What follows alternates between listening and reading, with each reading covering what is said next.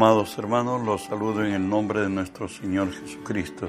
Que la gracia y el favor de Él sea hoy sobre nosotros, sobre los nuestros, el momento que estemos, la circunstancia que pasemos, las confrontaciones que tengamos.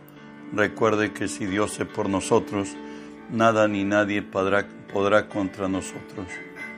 Hoy estamos estudiando Isaías 49, 14, que nos dice así, pero Sión dijo, me dejó Jehová y el Señor se olvidó de mí. Me dejó Jehová y el Señor se olvidó de mí. Oramos hermanos, Padre, bendigo tu nombre.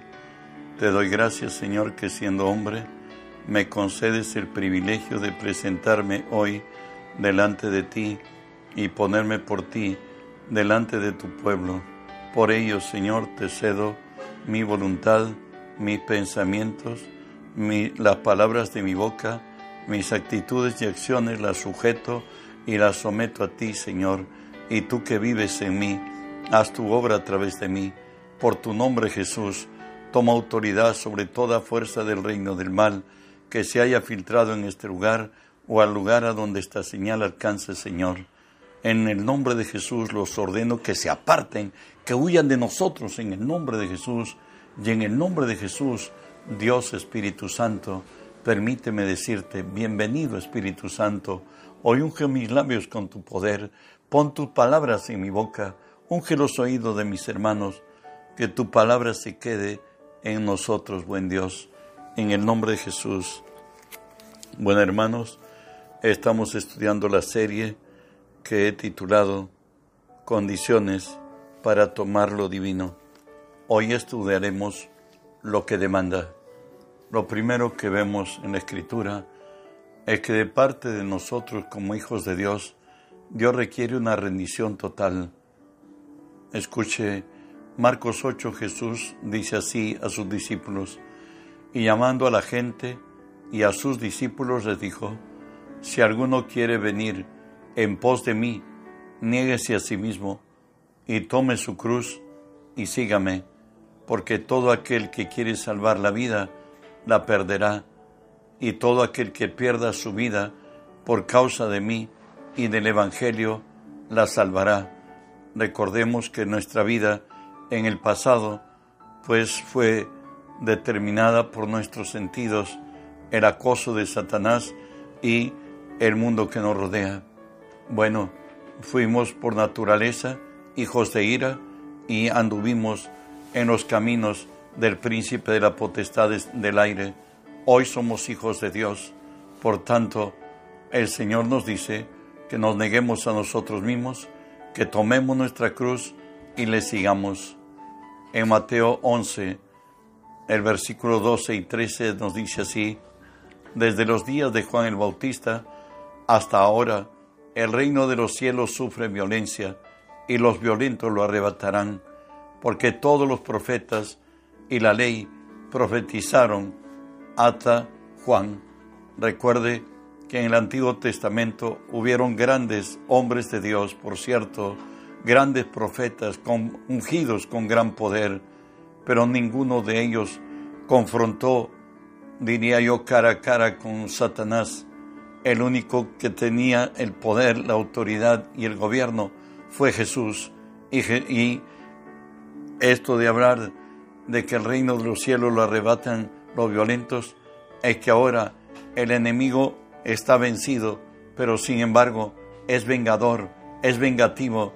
Él va a activar en nuestros sentidos la razón, así como lo hizo al principio con Adán y Eva, cuando Eva se concentró en lo que podía el fruto prohibido le podía dar en beneficio, como dice la palabra, que era bueno para comer, era agradable a los ojos y era codiciable para alcanzar sabiduría, en esa área Satanás va a trabajar para buscar traer abajo la fe que hoy tenemos en Cristo, que por cierto es totalmente contrapuesta al reino de las tinieblas. Mateo 10, 16 Jesús nos dijo, He aquí os envío como a ovejas en medio de lobos, sed pues prudentes como serpientes y sencillos como palomas. No nos dice que es algo muy sencillo, por el contrario, que hay una confrontación de continua y estamos como ovejas en medio de lobos. Por tanto, nos dice el Señor, sed prudentes como la serpiente y sencillos como la paloma. En Mateo 10, 34 y 35 nos advierte algo Jesús de esta verdad en el camino en que nos encontramos. No penséis que he venido para traer paz a la tierra. No he venido para traer paz, sino espada, porque he venido para poner en disensión al hombre contra su padre, a la hija contra su madre, a la nuera contra su suegra, y los enemigos del hombre serán los de su casa. Sabes, el Señor, al venir a la casa, Él tiene que ser el primero. No es como padre los hijos o la pareja, y no es como los hijos los padres. Lo primero debe ser Dios. El primer mandamiento decía, y lo dice hasta ahora, no tendrás dioses ajenos delante de mí. Y esa realidad es que venidos a Cristo, Él es el primero en nuestra vida y lo debe ser. También advirtió Jesús que a causa de su nombre tendremos problemas. Y lo dice así Lucas 21. Pero antes de estas cosas os echarán mano y os perseguirán y os entregarán a las sinagogas y a las cárceles y seréis llevados ante reyes y ante gobernadores por causa de mi nombre, y esto será ocasión de dar testimonio. Proponed en vuestros corazones, no pensad antes cómo habéis de responder en vuestra defensa, porque yo os daré palabra y sabiduría, la cual no podrán resistir ni contradecir los que se opongan. El Señor dice que aún la persecución será ocasión de dar testimonio contra él. Y está la persecución de Pablo. En la palabra de Dios empezó a correr por el mundo y ya no se quedaron en Jerusalén, sino salieron a predicar a todo lugar donde en gracia de Dios podían ir. En nuestra relación con los demás hombres, diría Jesús, nos habla de una contracultura. ¿Y por qué? Escúchelo. Porque yo os digo, amad a vuestros enemigos, bendecid a los que os maldicen, haced el bien a los que os aborrecen, y orad por los que os ultrajan y os persiguen, para que seáis hijo de vuestro Padre que está en los cielos, que hace salir su sol sobre buenos y malos, que hace llover sobre justos e injustos, porque si amáis a los que os aman, ¿qué recompensa tendréis? ¿No hacen también así los publicanos? Y si saludáis a vuestros hermanos solamente, ¿qué hacéis de más? ¿No hacen también así los gentiles? Sed pues vosotros perfectos, como vuestro Padre que está en los cielos es perfecto. Dios no nos quiere buenos, Dios nos, nos quiere perfectos. Dios nos quiere a la medida de la estatura de la plenitud de Cristo. Por eso es que la exigencia es muy alta. Condiciones por la cual debo rendirme total y completamente, por cierto, a Dios. Recordemos primero de dónde fuimos alcanzados. Y Él os dio vida a vosotros cuando estabais muertos en vuestros delitos y pecados en los cuales anduvisteis en otro tiempo, siguiendo la, la corriente de este mundo, conforme al príncipe de la potestad del aire, el espíritu que opera hoy en los hijos de desobediencia. Él nos encontró en esa condición, pero sin embargo, hoy, por Él, somos hechos justicia de Dios, lo que nos dice segunda de Corintios 5:21 al que no conoció pecado, por nosotros lo hizo pecado, para que nosotros fuésemos hecho justicia de Dios en él. Recuerde que en la cruz una transferencia de nuestras deudas, de nuestras imposibilidades de las consecuencias del pecado, nuestro dolor, nuestro quebranto, nuestra miseria, nuestra enfermedad, nuestra dolencia, nuestra escasez en toda razón moral, espiritual, física, todo fue cargado sobre Jesús y por la virtud de la gracia se nos fue transferido la vida de Cristo a nosotros, de modo que hoy podemos decir lo que Romanos 5:17 nos dice, pues si por la transgresión de uno solo reinó la muerte, mucho más reinarán en vida por uno solo, Jesucristo, los que reciben la abundancia de la gracia y el don de la justicia. Hoy en Adán todos mueren, pero en Cristo todos seremos glorificados. Él ha traído novedad de vida. Él dice que reinaremos en vida en esta tierra. Según de Corintios 5:17 hay una exhortación y una y, un, un motivo de establecernos en la nueva criatura. Y nos dice, de manera que nosotros, de aquí en adelante, a nadie conocemos según la carne, y si aún a Cristo conocimos según la carne, ya no le conocemos así. De modo que si alguno está en Cristo, nueva criatura es. Todas las cosas viejas pasaron, he aquí, todas son hechas nuevas. En Cristo no tenemos pasado ni tenemos pecado, sino que Él nos hizo reyes y sacerdotes para Dios su Padre a Él sea la gloria y el imperio por los siglos de los siglos. Amén. Dios pide en nosotros una rendición total.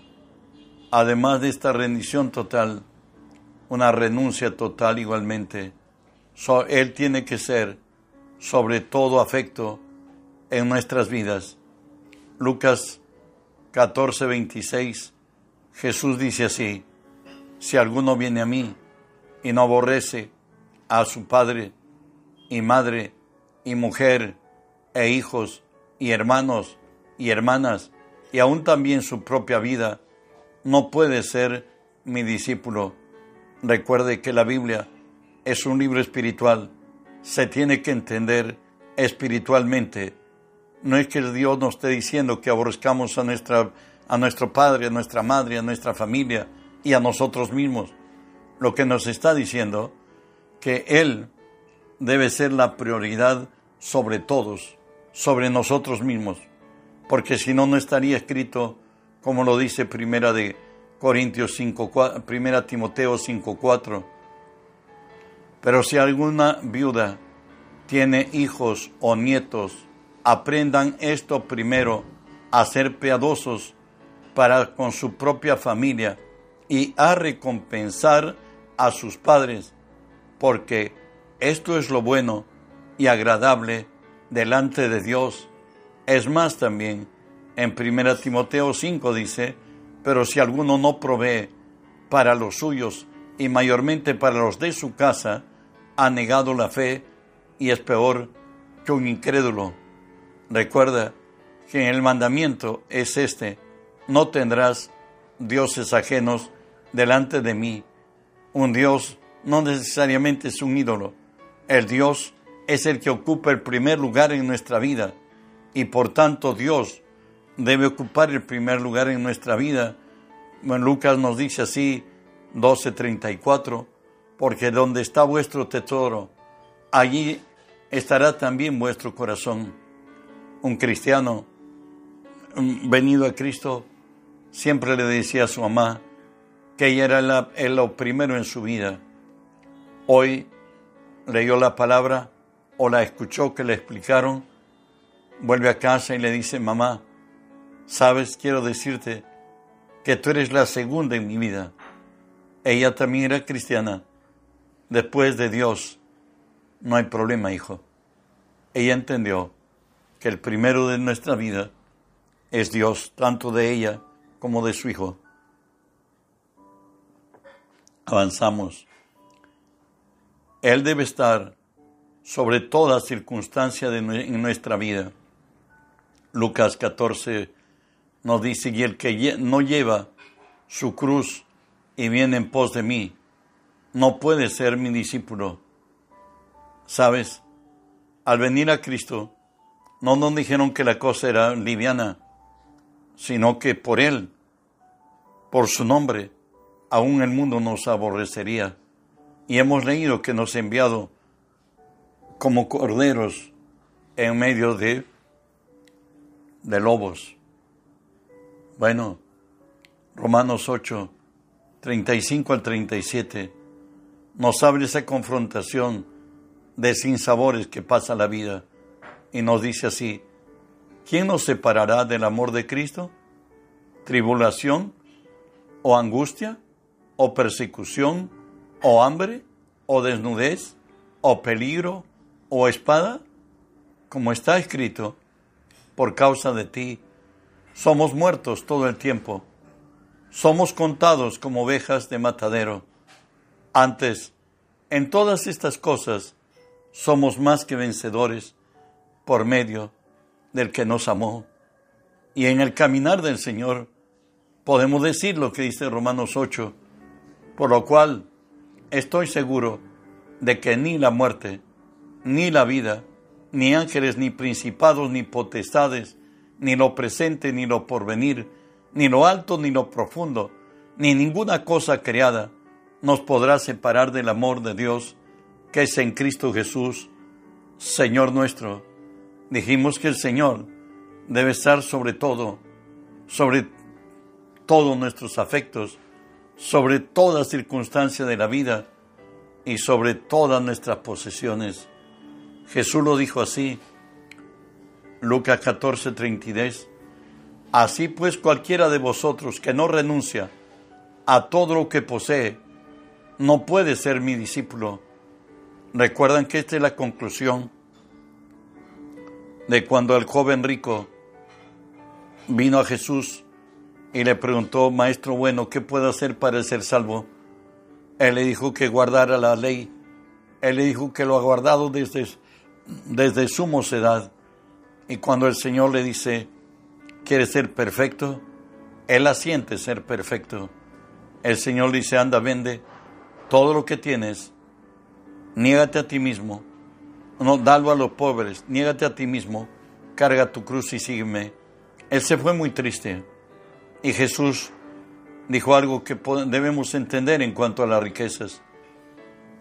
Mateo 6:24. Ninguno puede servir a dos señores, porque obedecerá al uno y, aborrecerá al otro, o estimará al uno y menospreciará al otro.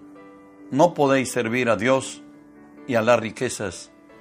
Es más todavía, 1 Timoteo 6 nos dice así, porque los que quieren enriquecerse caen en tentación y lazo, y en muchas codicias necias y dañosas, que hunden a los hombres en destrucción y perdición, porque la raíz de todos los males es el amor al dinero, el cual codiciando algunos se extraviaron de la fe y fueron traspasados por muchos dolores. ¿Sabe qué? Para seguir a Cristo hay que seguirle incondicionalmente, como él mismo lo dice en Lucas 9, yendo uno de ellos, yendo ellos, uno le dijo, en el camino, Señor, te seguiré a donde quiera que vayas. Y le dijo Jesús, las zorras tienen guaridas y las aves de los cielos nidos, mas el Hijo del Hombre no tiene donde recostar su cabeza. Está diciendo, no te acondicione que vas a lucrar conmigo en el reino. Es más, continuamos Lucas 9, y otro le dijo, sígueme. Y él le dijo, Señor, déjame que vaya primero y entierre a mi padre. Jesús le dijo, deja que los muertos entierren a sus muertos, y tú ve y anuncia el reino de Dios. Lo que está diciéndole el Señor no es que se desamore de su Padre, que esa exigencia lo van a cubrir otros y que para este momento mayor importancia es de predicar el Evangelio a los que viven porque los que han muerto, tras la muerte ya no hay salvación. No quiero decir que su padre se haya condenado de este muchacho, sino que el Señor dice que la mayor importancia es anunciar el Evangelio, porque para lo otro necesariamente van a ocuparse y van a enterrar a su padre como de este muchacho. Continuó Lucas 9. Entonces también dijo otro, te seguiré Señor, pero déjame que me despida primero de los de mi casa. Y Jesús le dijo, ninguno que poniendo su mano en el arado mira hacia atrás es apto para el reino de Dios. Recuerde que al que servimos es el autor de la vida y el propósito de él es mayor que los lazos consanguíneos y de familia. Eso no quiere decir que Él nos aparta de nuestra familia, sino que en prioridades lo suyo tiene que ser primero. Le debemos rendir una obediencia absoluta a Dios.